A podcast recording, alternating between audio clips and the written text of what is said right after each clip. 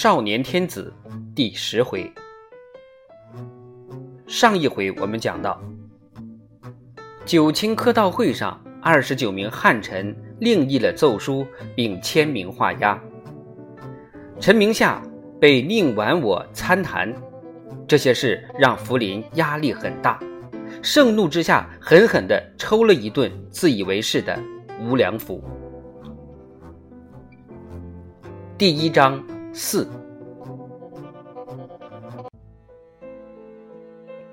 城南故园是宫鼎聂的住宅，用他宠爱的二夫人顾媚生的姓氏为名的这处庭园，以山石、清溪、桃花、柳荫著称于时。宫鼎聂罢官以后，终日饮酒醉歌，排忧角逐，似乎十分旷达。他家是合肥富豪，当风流玉宫毫不作难。仲春时节，满园花开草长，青青柳丝织出一片青烟，烂漫桃花有如团团红云，山石溪水都被染上一层青红。清溪上漂浮着娇嫩的桃花瓣，在园中曲折萦回，悠悠流淌，忽而穿过玲珑石山，忽而照过古朴草亭，到绿杨桥下汇成一潭清池。池水如镜，映出亭台楼阁、绿柳红桃，也映出杨桥上凭栏而立的陈明夏和宫鼎聂。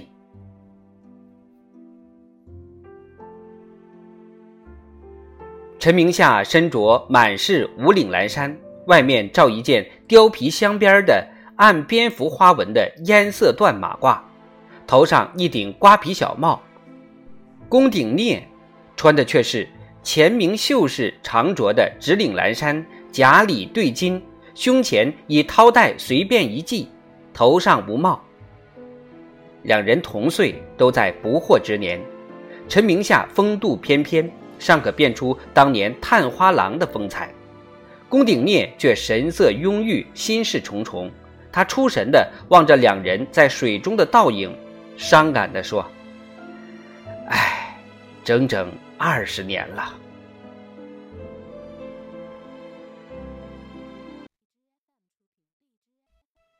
二十年前，陈明夏和宫鼎聂一同金榜题名，又同受兵科给事中，同榜进士，成了同僚，关系格外亲近。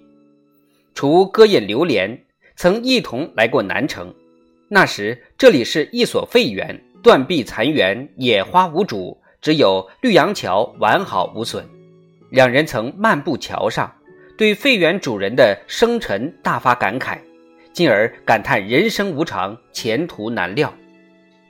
但那不过是得意之余的无病呻吟，故作风雅而已。焉知二十年后，历尽沧桑的当年风流进士又在桥头相聚，感慨深到极处，反而无话可说了。陈明夏一扬头，望着潭边红绿相间的色调，信口吟道：“柳叶乱飘千尺雨，桃花斜带一溪烟。”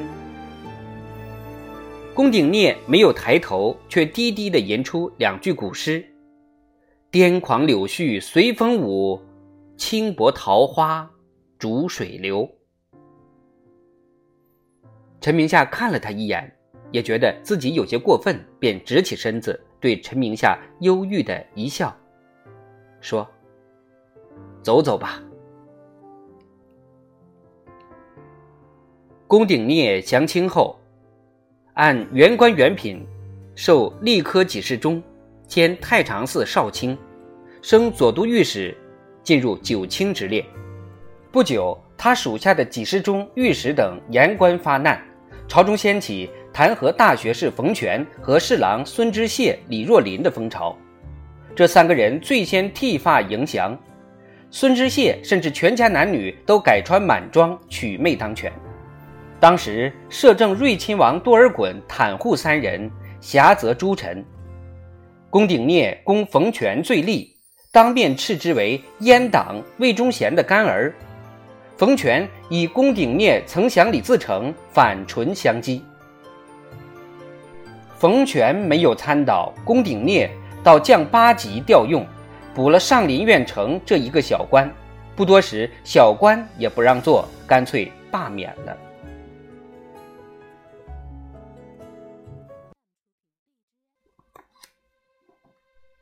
宫鼎颞是江南有名的才子，诗文与号称文台领袖的钱谦益、吴伟业齐名。自顺治四年罢官家居至今，慨叹良深。陈明夏倒没有忘记同命老友，常相来往。顺治亲政后，时时巡幸内院，一次在陈明夏处见到宫鼎颞的诗文，赞叹不已，还说道：“真才子也。”陈明夏于是认定宫鼎颞终有起复的一天，不时以此安慰老友。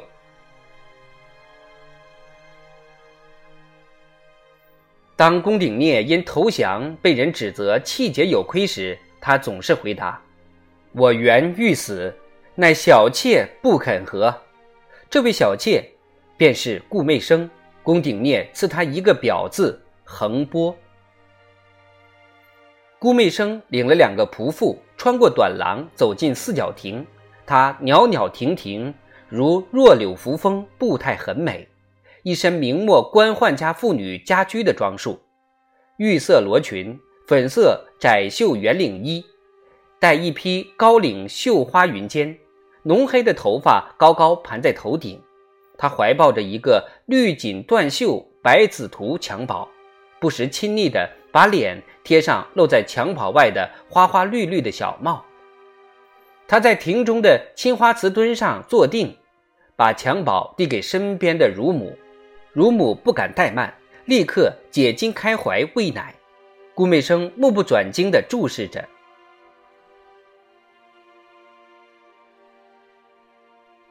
虽说隔着花影看不真切，总是大致不差。陈明夏很惊奇，他知道。顾媚生进香拜佛，百计求嗣，始终没有结果。难道抱养了一个孩子？他转向宫鼎颞，小生横波不是上月还往碧霞关求子的吗？宫鼎颞先有几分尴尬，继而放声大笑：“何须瞒你？来看看我们这位内外通称小相公的娃娃吧。”顾媚生见二人进庭，站起来笑迎。陈明夏寒暄几句，便俯身去看保姆怀中的小相公，顿时大吃一惊。哪有什么孩子？那只是用罕有的白檀香木雕成的一个男婴，四肢可动，笑容满面，异香扑鼻，衣帽都用镶金嵌珠的锦缎制成，华丽非常。好一颗掌上明珠！陈明夏扬声大笑，连连称赞：“匪夷所思。”匪夷所思，不是媚生，哪来如许空灵奇想？宫鼎颞半赞半怨的瞟了顾媚生一眼，笑道：“就是这么个人，你说我拿他有什么办法？”顾媚生也笑了，邀他们进客厅，又回脸问陈明夏爱喝什么茶。顾媚生已年过三十，可谓徐娘半老了。但仍有令人迷醉的魅力。他一颦一笑、一举手、一回身，都曾经过精心设计，对镜练习过千百次的。这位秦淮金粉世家的娇女，远非一般燕氏媚行之流所可比拟。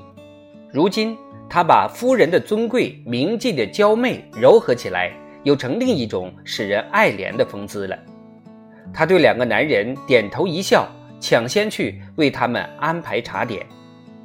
陈明夏看着那楚楚动人的身影，拍着老友的肩头说：“真所谓祸阳城迷下菜，笑声艳福如此，叫人羡慕不已呀。”宫鼎颞一摆手：“算了算了，谁似你官运亨通，位极人臣，有道是情场得意，官场失意嘛。”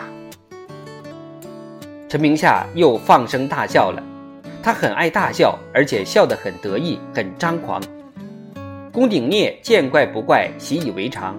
他关心着别的，听说近日朝中又出了大事，由圈地引起的。不错。陈明夏把事情的经过讲了一遍，得意地说：“安郡王和同皇亲两家都惶惶不可终日，尤其是童家，原本不是满洲人嘛，狐假虎威。二十九人另立一议，不会出毛病吗？”“不会，不会。皇上天纵聪明，非凡人可比。亲政以来颇有作为，最难得他勤学苦读。”自四书五经到诸子百家，以及诗词歌赋，无不涉足。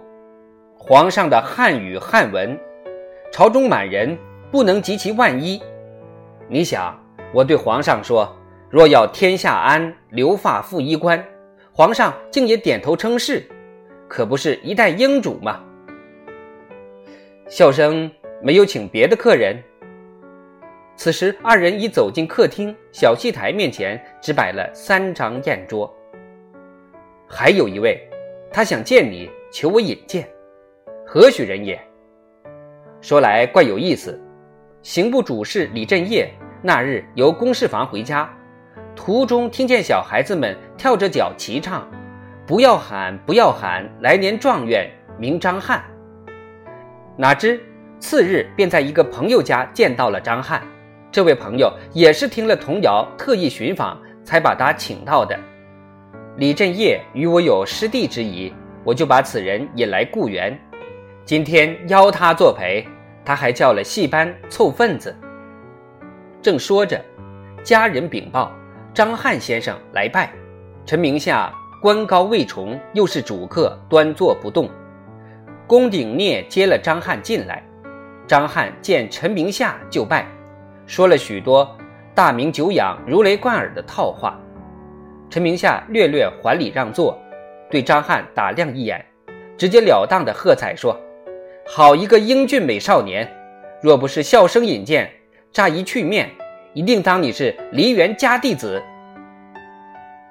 张翰的脸红了一下，立刻陪笑说：“不敢。”陈明夏的狂妄实在令人难堪。怎么一见面就将人贱比为戏子？宫鼎聂打着圆场，令仆役上菜，丫鬟斟酒。双庆小班班主前来请他们点戏，陈明夏当仁不让，点了《风正雾》里的三折，前亲后亲惊丑；宫鼎聂点了《金阙记》里的乔促一折，张翰点了一出《南渡记》。南渡记。笑声听过吗？陈明夏问。宫鼎聂摇头。张翰笑说：“双庆班刚由南方来京，便会演此戏，可见流传之广。学生正要请大人一观，可知世人心术不坏，时下风气之恶。这么说你是听过的了？”陈明夏瞥他一眼。是。张翰庄重地向后退了退，说：“南渡记为江南许巨源所作，此人乃一失意文士，笔下刻毒之至，大人不可不提防一二。”他竭力使自己说的义正辞严，态度忠诚，心里却不由自主的感到慌张。戏宴开了，张翰并没有觉得轻松，在陈明夏这样的大贵人面前。他自惭形秽，战战兢兢，恨不得钻到地底下去。但这是千载难逢的进取的机会，怎能错过？为了求取功名，张翰煞费苦心。那首童谣是他一手制造的。正当他落魄无依无靠，也无人引荐，便想出一条妙计，买了一大包枣和糖饼，在大街小巷见了小孩就给一把。要他学说两句童谣，不要喊，不要喊，来年状元名张翰。京师果然是首善之区，见效之速出他意外，他很快成为好客之家的座上宾，被到处引荐。想不到小小伎俩胜过愁思多时的计划和行动，居然得到了成功。今天，张翰官陈明夏的态度毫无佳兆。这位大学士目中无人的骄狂之态，反宾为主的嚣张气焰，给张翰很大压力。他不得不竭力挣扎，时时注意着陈明夏的态度。大学士喜，他也跟着喜；大学士笑，他就立刻笑；大学士皱眉，他也赶紧摇头；大学士喝彩，他抢先击节。他必须给大学士留下好印象，为以后直接拜会他铺平道路。可是陈明夏只顾和宫鼎聂吃酒议论，看也不曾看张翰一眼。在尴尬的绝望处境中，张翰勉强支撑着看过两折。第三折是风筝物里顶精彩的惊丑，男主人公韩世勋被丑女张爱娟吓得丧魂失魄。那小生很会做戏，水袖抽得漂亮，一脸京剧之色，惟妙惟肖，令人叫绝。陈明夏大声喝彩，张翰却蓦地站了起来，好像受了惊吓，随后又觉得失礼，重新坐下。陈宫两人都没有注意他。渐渐的，张翰的眼睛瞪大了，一个丑陋的脸隐隐浮现着，还有暗红的幔帐，闪烁不定的幻光，可怕的回忆纠缠着他。他浑身战栗，闭上了眼睛。但戏台上的词曲却无情地向他袭来。惊疑多应是丑幽魁将咱眼迷，凭何计钻出重围？他再也无法忍受，摇晃着站起来，对主人拱手说：“学生还有些见事要料理，不能中席，老大人见谅。”说罢，他脚步踉跄，跌跌撞撞地走了。陈明夏鄙夷的一笑，简单的说：“喝醉了。”宫鼎烈摇摇头：“哎，如此明事。”张翰离席，顾媚生就可以从帘后移进厅中看戏了。三人说笑着，越看兴致越高。顾媚生曾是红渠书上的一代名优，自然指长道短，格外精神。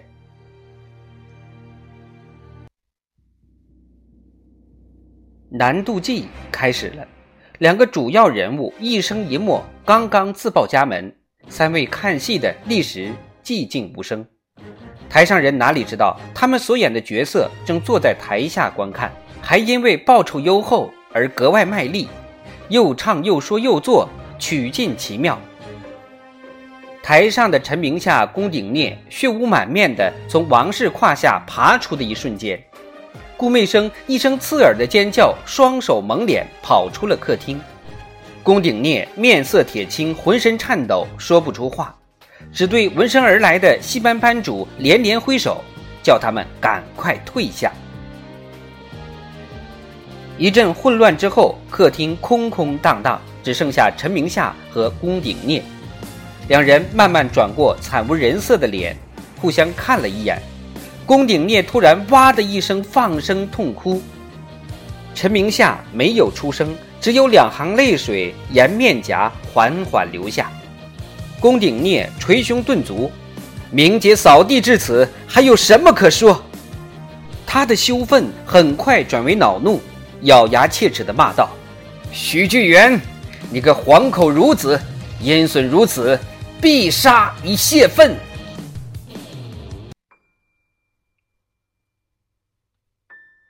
良久，陈明夏才慢慢的轻声说道：“我辈吃亏在怕死二字，自然不如史可法、严应元，却不肯自甘寂寞，总以为天生我材必有用，要在名利场上角逐一番，则又不如黄黎洲、顾廷林。可是，我辈总也算是应运而生，应运而出，大兵进关入主中原。”若无我辈，成何世界？人生在世，人生在世啊！他突然仰天大笑，笑了好一阵，笑声既狂妄又悲酸，很像夜宵在月夜林中的呼叫。宫顶聂只听得停止了哭声，毛骨悚然。陈明夏睁着泪汪汪的眼睛，笑盈盈地对宫顶聂说。当个内院大学士，锦衣玉食，调和天下，上为天子分忧，下为万民解苦。这比当年死于终结，比今日浪迹江湖，是强过还是不及呢？宫鼎念和陈明夏相互安慰着，心境渐渐平和了。他们约定三日后到陈明夏府上聚会。陈明夏还再三嘱咐，一定要带上顾媚生去，好开导开导他的妻妾。他们没想到，乌云已笼罩在陈明夏的头顶。当晚，刚刚回府的陈明夏。被逮捕问罪，圣旨命吏礼两部大臣会同刑部共同审理这一案件。